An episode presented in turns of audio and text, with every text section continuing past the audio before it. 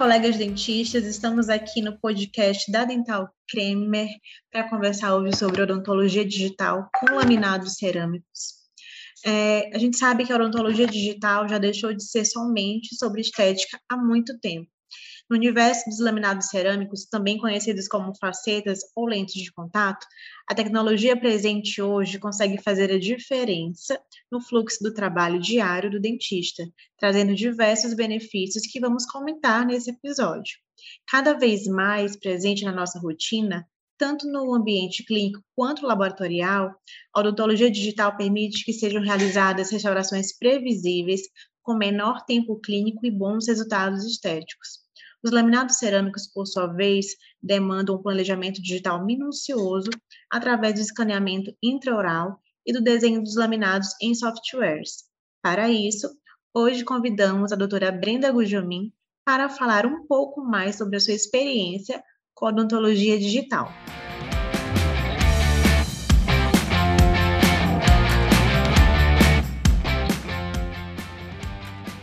Então, para introduzir né, o nosso conteúdo, eu queria saber de você, doutora, quais seriam os, os tipos de laminados cerâmicos e dicas para a gente não errar na hora de selecionar a melhor técnica. Boa tarde, Mariana. Estou muito feliz né, de poder estar aqui com vocês nesse momento. E eu gosto muito desse assunto, né? Essa parte aí da estética, né? Que a gente fala de laminado, que a gente fala de faceta, porque é a área que eu sou especialista, é a área que eu gosto, que eu atuo bastante, e eu acho que cada vez mais isso tem estado aí nos holofotes, né? A gente vê muito isso no Instagram, a gente vê muito isso dentro do mundo dos dentistas também, e eu acho que é super importante a gente falar um pouquinho sobre isso. Quanto a essa sua pergunta é, de quais seriam os tipos de laminados e, na verdade, como mais ou menos isso funciona, é, essa questão ela sempre vai depender do caso clínico do paciente. Né? Então, a primeira coisa que a gente tem que pensar entre laminado, faceta, né, é a principal diferença entre um e outro. O que é um laminado cerâmico, o que é uma, uma lente de contato, né? o que, que é uma faceta. Então, na verdade, a grande diferença entre um laminado, entre uma lente e uma faceta, ela é a espessura. Né? Então, as lentes de contato, elas são é, compostas né, de uma cerâmica mais fina, e as facetas elas são um pouquinho mais grossas na questão ali da quantidade de material. E agora, se a gente vai usar uma lente ou se a gente vai usar uma faceta, tudo depende daquilo que a gente tem em boca, né? Às vezes os casos clínicos, eles são para você é, corrigir pequenos é, posicionamentos, pequenos contornos, muitas vezes, coisas pequenas, onde eu tenho um substrato, que seria a parte do esmalte do dente, que não tem uma alteração de cor, nem de nem nenhuma mancha, nem nada que eu precise esconder, aí eu consigo utilizar então uma cerâmica mais fina, né? Só para corrigir e harmonizar um pouco mais esse sorriso. As facetas, elas já são utilizadas quando eu tenho um grande escurecimento dental, algumas vezes, ou restaurações que acabam deixando o meu preparo mais extenso. É, às vezes, a posição dos dentes na arcada, dependendo se a gente vai ter que fazer um desgaste maior do dente, daí nós optamos por fazer peças mais grossas, que seriam então essa parte toda das facetas, né? E elas podem ser de vários materiais, né? Tanto de cerâmicas, que a gente fala no quesito das vitrocerâmicas, que são as cerâmicas que às vezes nós fazemos na parte do CAD-CAM, né? Que nós fresamos essas, essas peças, como também as o que a gente chama das porcelanas, que na verdade são as cerâmicas feldspáticas, que são as cerâmicas que seria uma coisa mais artesanal, né? Seria ali a parte que a gente faz no laboratório, com o técnico, é, manu, muito mais manual, indo para o forno, do que a parte do CAD-CAM. Então, elas diferem um pouco ali o material e também, cada caso vai exigir uma técnica e um tipo de material. Então, normalmente é assim que a gente seleciona a melhor técnica. Vai muito daquilo que nós temos no paciente, do caso clínico dele. Isso, o que o paciente precisa, né, doutora? E em relação à faceta de resina ou a cerâmica, quais são as diferenças e quais são as indicações de cada material? De novo, né? Isso vai muito depender é, do paciente. Lógico que é assim, né? As resinas compostas hoje, a gente tem uma gama de resinas sensacionais, que quando o dentista sabe aplicar e utilizar essas resinas, elas têm resultados muito satisfatórios, né? E com certeza, é, uma faceta de resina, quando ela é bem aplicada, ela tem uma durabilidade muito grande, porque isso é uma coisa que também a gente sempre põe na balança, né? As resinas, por serem um material que a gente faz direto na boca do paciente, ela tem um, um quesito bastante manual, né? O dentista ele tem que saber executar a técnica, escolher bons materiais, espátulas, acabamento, polimento, para você conseguir trazer para o paciente uma naturalidade e uma estética muito bonita. Uhum. Por ser um material é, que a gente manipula ali na hora, ele sofre também a, a, a, influência do meio mais rápido do que a cerâmica. Ele é um pouco menos resistente a essas mudanças de cor em relação a uma cerâmica, né? Então, às vezes, uma resina ela acaba trazendo problemas ali de acabamento, polimento e cor um pouco antes das cerâmicas, né? Mas hoje, com os materiais que nós temos e as técnicas que nós temos, nós conseguimos fazer facetas de resina aí com uma, com uma durabilidade bem grande. É, nessa questão também a gente tem a, a questão financeira, né? As, as, facetas de cerâmica, elas têm um custo mais alto para o paciente do que as facetas de resina, né? Pelo custo que o dentista tem para mandar fazer esse procedimento no laboratório e depois todo o tempo que ele tem no consultório para cimentar essas, essas facetas de cerâmica. Então, o custo para o dentista e para o paciente é maior quando a gente faz de cerâmica e não de resina.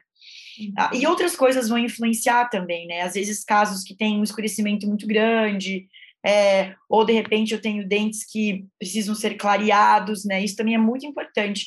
Essa questão do clareamento, ela influencia muito, é, tanto para fazer a cerâmica quanto para fazer a resina, né? A gente sempre orienta os pacientes que antes de você fazer um tratamento reabilitador, tanto com facetas de resina quanto com facetas de cerâmica, ele optar antes pelo clareamento ou não, né? Ele pode querer ou não clarear o substrato, isso é, é uma coisa que a gente indica ou não, depende muito de cada caso, né? Até quando o paciente tem muitas trincas, quando o paciente tem alguns ah, reabsorções, às vezes não é legal a gente fazer o clareamento, então por isso que é super importante ter o acompanhamento do dentista, né? Porque às vezes as pessoas popularizam muito o clareamento, achando que ele não tem nenhum malefício, e na verdade isso é bem errado, né? Porque ele tem. Então, tem que ser sempre muito bem indicado.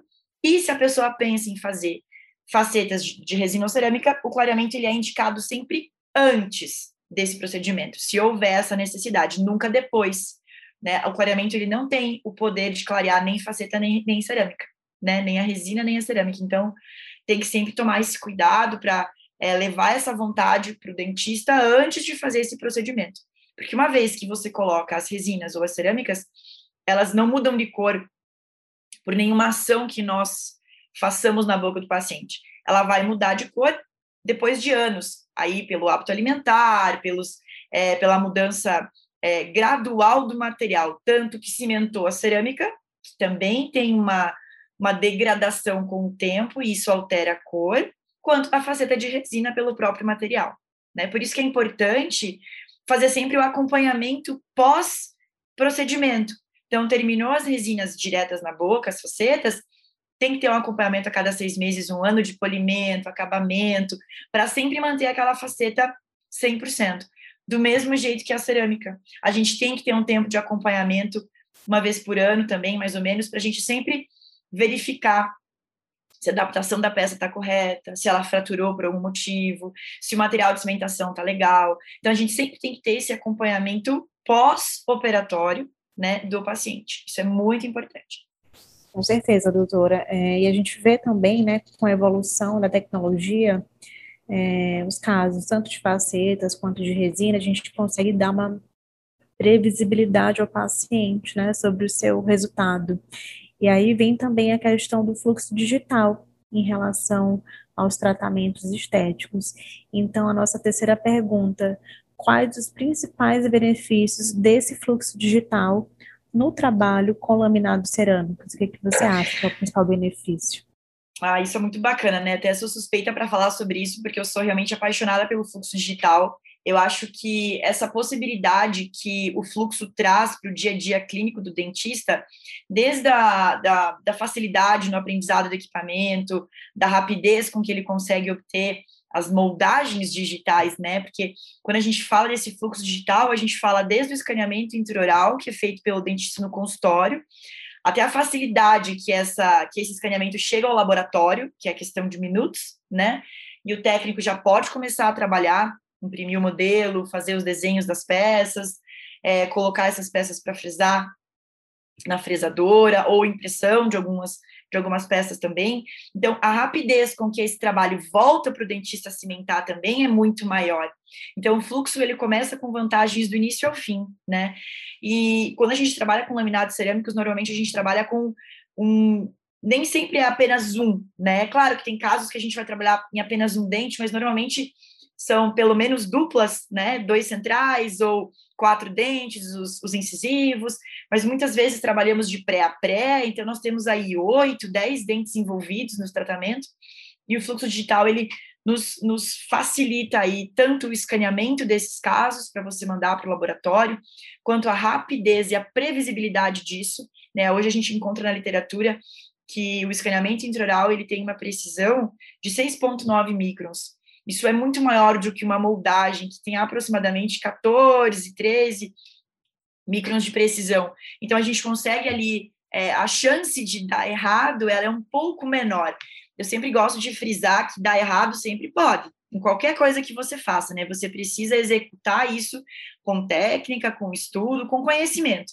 Então o digital, ele, quando você tem um bom embasamento, um bom treinamento, um bom produto, você consegue diminuir muito a, tua chance de erro e repetição, que é uma coisa que acontece muito em casos de laminados, né? Dependendo da tua moldagem, se ela não ficou tão legal, e você não conseguiu identificar isso olhando para a sua moldagem, você precisa repetir esse, essa etapa. E o fluxo digital, ele te ajuda nesse sentido, porque o próprio scanner já mostra para você se tá legal se não tá legal em questão de minutos. Então, o paciente está na sua cadeira, se você precisar repetir o escaneamento, é, ele não precisou ir embora e voltar outro dia, ele está ali ainda, é tudo muito rápido, né? Então, eu acho que tanto facilita para o paciente, porque é muito mais confortável um escaneamento intraoral, né, do que uma moldagem, e facilita para o laboratório, porque os laboratórios cada vez mais eles têm tido agilidade e rapidez com o fluxo digital, né? Você vai desenhar todas as, as peças no CAD, você consegue mandar para o dentista visualizar essas peças, né? No computador ainda, porque qualquer modificação que a gente possa fazer é muito simples. Eu não preciso fazer tudo manualmente, mandar, aprovar, depois volta. Então, é algo que se torna mais preciso e mais rápido por conta dessas questões.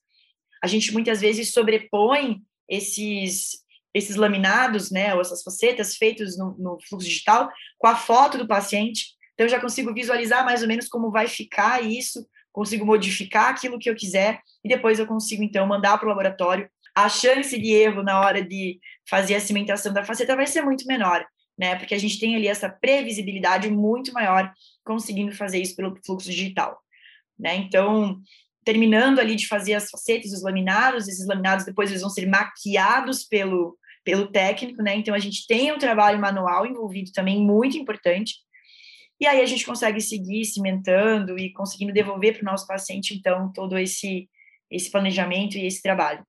E eu até penso, me corrija se eu estiver errada, nesse período de pandemia, que o fluxo digital ele vem assim para agregar demais, porque uma moldagem, aquele, aquela infecção cruzada, sai da boca do paciente, leva para o laboratório, então tudo aquilo que é enviado, né, em, em arquivos torna nesse momento ainda muito mais seguro o nosso trabalho, né, doutora? Com certeza, se a gente for pensar na biossegurança, né, quando a gente faz uma moldagem, a gente tem um material contaminado com saliva, com sangue, mesmo que você faça a desinfecção, isso vai para o laboratório contaminado.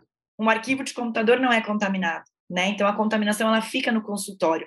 Então, se a gente pensa isso a nível pandemia, é sensacional, né? A gente deixa de compartilhar aí vírus e bactérias é, entre dentista, o, o motoboy, o, o, o, laboratório, então também é algo que é fantástico, né? Eu acho assim que o fluxo digital ele veio para ficar, é algo que é o momento. Com certeza. E assim, falando no fluxo digital, é, para os dentistas que ainda não incluíram na, na sua rotina, né? Qual o melhor momento que você indica para migrar para o fluxo digital? Isso é uma coisa que é bem importante a gente falar, assim, porque quando a gente olha, né, o quanto custa o fluxo digital, quanto custa um scanner intraoral, né, uma impressora, a gente às vezes se assusta um pouco com esse valor, porque realmente é um investimento, né? Então, a primeira coisa que eu acho que é interessante para as pessoas que querem investir nisso, num primeiro momento, é você conhecer pessoas que já utilizem esse equipamento, é você. É, tem muitos laboratórios que prestam serviço com scanner intraoral, com impressora, e eu acho que você começar a chamar essas pessoas que já possuem esse equipamento para dentro do seu consultório, digamos que para prestar um serviço para você, escanear para você, te mostrar como funciona, criar esse essa intimidade sua com a tecnologia é o primeiro passo. Para você também entender como ele funciona, se aquilo realmente pode fazer parte da sua vida, né? Se você tem esse essa vontade, entende mais ou menos como ele funciona, é o primeiro passo. Porque também não adianta você investir de cara e nunca ter entendido como funciona, ver se aquilo realmente serve para o teu público, serve para a tua especialidade. Então, eu acho que a primeira coisa é buscar informação e parcerias nesse primeiro momento. Depois que você entende como isso funciona, é, como, como que funcionaria um fluxo todo dessa forma, Aí eu acho que passa para você analisar a sua agenda, os seus pacientes, aquilo que você trabalha, aonde poderia entrar cada pontinho e começar aos poucos. Você não precisa investir em tudo de cara, né? Você pode começar investindo em determinados aparelhos, em determinadas é, opções, para daí você ir crescendo dentro daquilo que você imagina ser o ideal para você. Não é todo dentista que gosta de ter uma fresadora, uma impressora e uma fresadora. Né? Ele não quer virar o seu próprio técnico. Ele quer, por exemplo, somente escanear e mandar para o laboratório. Então, ele tem que pensar num, num formato de fluxo para ele. Não, eu sou um dentista que gosto de escanear, estou gostando de, de desenhar e quero pelo menos imprimir algumas coisas no meu consultório. Bom, é outro perfil de dentista, é outro perfil de tecnologia. Ah, eu quero agora começar a escanear, desenhar, imprimir, mas eu quero fresar também que eu gostei de fazer esse negócio é outro perfil. Então, entender qual é o seu perfil, aquilo que você deseja para o seu consultório, é uma clínica ou é um consultório sozinho? São mais dentistas ou é um só? Então, tudo isso influencia na hora de você tomar essa decisão. E, de novo, eu acho que vale a pena começar conhecendo a tecnologia mais de perto, chamando pessoas que você já conheça, laboratórios, parceiros, que você entenda e conheça a tecnologia, e aí você avaliar que tipo de, de serviço digital você quer oferecer, né? Como é que você quer que isso funcione? E aí você começa a investir. Hoje a gente tem scanners, por exemplo, desde o nível básico, starter, para você começar até scanners mais completos, com maiores aplicativos. Então, você não precisa começar já no mais caro, né? Você tem que entender aquilo que você precisa e aí dentro do mercado, né, a gente tem várias opções muito bacanas para você dar esse start aí dentro da sua do fluxo digital e começar aí com segurança e conhecimento a utilizar a tecnologia. Porque sabe o que acontece, Mariana? Às vezes as pessoas investem muito, vão atrás de muitas coisas e elas não vencem aprender, não vencem colocar isso no dia a dia. E aí isso também é um problema, porque elas acham que daí o digital não é legal, que o digital é muito difícil, que ele, né? Mas não é isso. É porque para você dar o primeiro passo, você, você tem que estar muito bem embasado tanto de conhecimento, de pessoas que te auxiliem nesse processo, que daí é uma viagem só para cima, não tem erro e não tem como se arrepender depois. É agregar o fluxo ao que você precisa para poder multiplicar no consultório, né? Exatamente. Em relação às, às próteses né, digitalizadas, elas já estão tomando conta dos laboratórios. Com a popularização dessa tecnologia, você acredita que será descartada a parte humana desse processo? De forma alguma. De forma alguma. Eu acho que assim a gente consegue facilitar os processos para o humano, né, que está lá fazendo as coisas, mas ele é imprescindível. Nenhuma máquina, é, nenhum CAD-CAM, nenhum scanner, nenhum raio-x digital, absolutamente nada funciona sem um bom operador. Né? Para a gente conseguir fazer o desenho da cerâmica, tem que ser um cara sensacional, um cadista que vai sentar ali, que estudou para fazer isso. Então, a gente tem o recurso, mas sem a figura humana, o conhecimento e a técnica, impossível. Eu acho que a gente acaba, talvez, eliminando um pouco de passos que a gente tenha para fazer, mas a figura humana ainda é indispensável. É, é, tanto de, de gosto, de olhar, essa questão nem só técnica, mas assim na parte de conseguir olhar o rosto do paciente e desenhar um dente que combine com aquele rosto, com aquele olho, sabe? Com, é, é tudo muito íntimo. Eu sempre digo que a odontologia, ela não é papum, né? Ela tem todo um, um olhar é, humano para o paciente. Então, de forma alguma, eu acho que a gente descarta aí a parte humana do processo. O olhar do operador muda tudo, né? Quais procedimentos você acha que a gente precisa levar em consideração antes de começar o tratamento com lâminas dentárias, com os laminados? Bom, isso também é uma questão bem importante, né? Não é todo mundo que pode fazer facetas e cerâmicas assim, de primeira, né? A gente sempre tem que olhar primeiro o paciente no quesito saúde, sabe? Isso é uma coisa que eu falo muito, às vezes a gente vê aí no Instagram, na internet, que as pessoas olham o paciente e só vê cifra, só vê faceta em tudo que é lugar, assim, uma coisa assim, no meu ponto de vista, né, desumano, assim, né? Você tem que olhar o seu paciente como uma pessoa, como uma vida, em primeiro lugar, a saúde desse paciente, porque às vezes, quando a gente olha, a, o paciente tem lá, sei lá, 10 cáries na boca e o dentista foi lá e colocou faceta. Tipo assim, não faz sentido para mim, né? Então, a primeira coisa que a gente tem que levar muito em consideração é saúde desse paciente, né? Se esse paciente tem algum tratamento básico para realizar antes do procedimento, desde tratamento gengival, cáries, é, a parte toda de cálculo, né? Que a gente comumente fala de tártaro, né? A parte da limpeza dessa gengiva, a limpeza do periodonto, é, a gente avaliar se realmente esse paciente está saudável do ponto de vista gengival e dentário, né? É o primeiro ponto. Segundo ponto que a gente já comentou antes, né, que é a questão do clareamento, né? É, antes de você fazer essa questão de das facetas, se o paciente está saudável, beleza, ele quer fazer um clareamento, se for indicado, se o paciente tiver essa vontade, tem que ser feito antes de realizar o procedimento, né? E é muito importante também a gente frisar que quando a gente faz o clareamento, a gente não pode já na sequência fazer o tratamento reabilitador. A gente tem que esperar no mínimo 14 dias para conseguir realizar o procedimento, por conta é, do próprio processo ativo do clareamento nos dentes, da liberação de oxigênio que nós temos ali nesse processo, ela inviabiliza a adesão tanto de uma faceta direta em resina, quanto da gente colar ali, né, cimentar uma faceta de cerâmica. Então, a gente tem que esperar esse tempo, isso também é algo bem importante das pessoas lembrarem, né, porque senão a gente pode ter falha aí nessa cimentação. E outra, avaliar a, a, parte funcional desse paciente, a oclusão, se esse paciente tem uma parafunção ou não, né? Se esse paciente ele tem é, posicionamentos dentários que vai exigir um desgaste muito grande para colocar as facetas, é indicado que ele faça a ortodontia antes de realizar o tratamento reabilitador.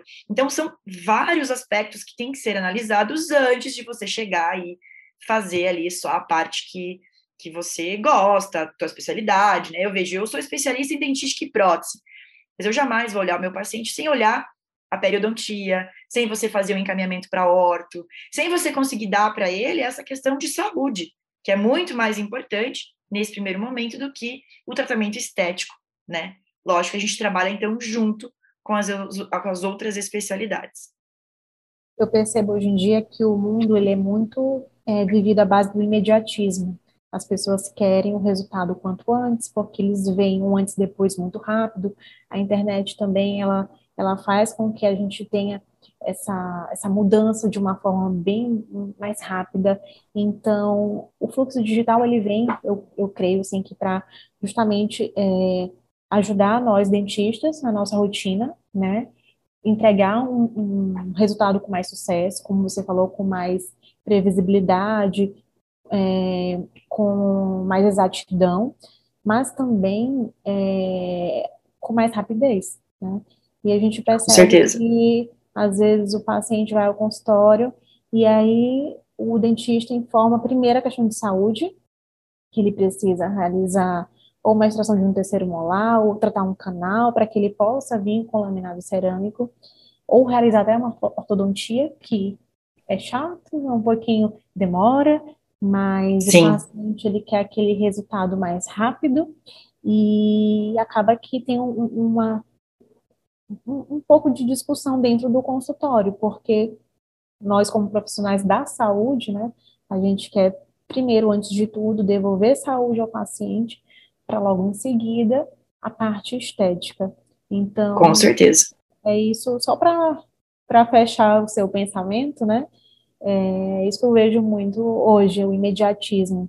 E, e, esse jogo de cintura que a gente tem que ter em consultório com o paciente para explicar o que é melhor para ele. Exatamente. O que eu também acho importante uh, a gente ressaltar é que tanto o paciente ele tem que ter esse olhar de que as coisas não acontecem do dia para a noite. Lógico que às vezes dá, né? Às vezes você consegue fazer um caso de uma semana para outra, né? Às vezes acontece mas às vezes não, vai precisar de um tratamento um pouco mais demorado, ortodôntico ou cirúrgico, para que a gente tenha um resultado 100%. E também eu acho que é importante o próprio paciente exigir esse cuidado do dentista, né? Porque a gente está comentando aqui é, de um tratamento de excelência, mas não é isso que muitas vezes a gente vê por aí. Então, também acho importante o paciente ter essa consciência de conseguir explicar para o dentista o que ele quer, escolher um profissional que ele confie, que ele saiba como esse profissional trabalha, para justamente conseguir é, ter esse tratamento de excelência, conseguir também ficar ligado nas coisas que estão acontecendo e, e, perceber que realmente tudo é muito mais complexo do que muitas vezes a gente acha que é, né? Por isso que as coisas demoram um pouquinho mais. E voltando para o nosso fluxo digital, eu queria saber assim, qual equipamento que você usa e recomenda para a gente entrar na odontologia digital, é, para ficar de dica para quem está nos ouvindo hoje. O que, que você indica? Qual é equipamento? Ah, essa parte para mim é sempre a mais legal, porque já fazem alguns anos que eu trabalho né, com fluxo digital e eu sou extremamente apaixonada pelo scanner Trios 3 da Trishape, que é esse que eu trabalho no meu consultório. E eu acho ele sensacional, porque justamente eu consigo atuar em todas as especialidades né? Eu trabalho numa clínica no interior de Santa Catarina, né? Eu não, eu faço trabalho bastante em Curitiba também, mas eu tenho meu consultório no interior, então eu não atendo só a minha especialidade. Isso também eu acho uma coisa legal de comentar.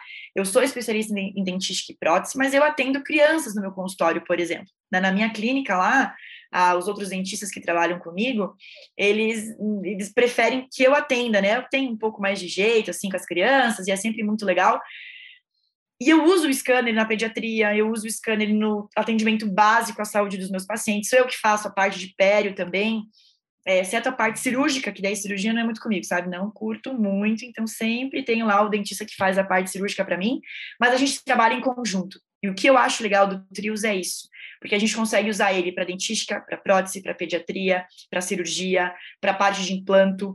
Então, assim, ele, ele é uma gama completa. E é isso que, eu, que foi o diferencial para mim na hora da aquisição do equipamento, né? É que ele era preciso para todas as áreas, para orto, para implante, para prótese, ele tem a mesma precisão. E isso era fundamental para mim, porque eu não ia usar ele só na minha área de especialidade, porque eu não atuo só nessa área né? Então eu precisava de realmente algo mais completo. E ele é o meu xodó.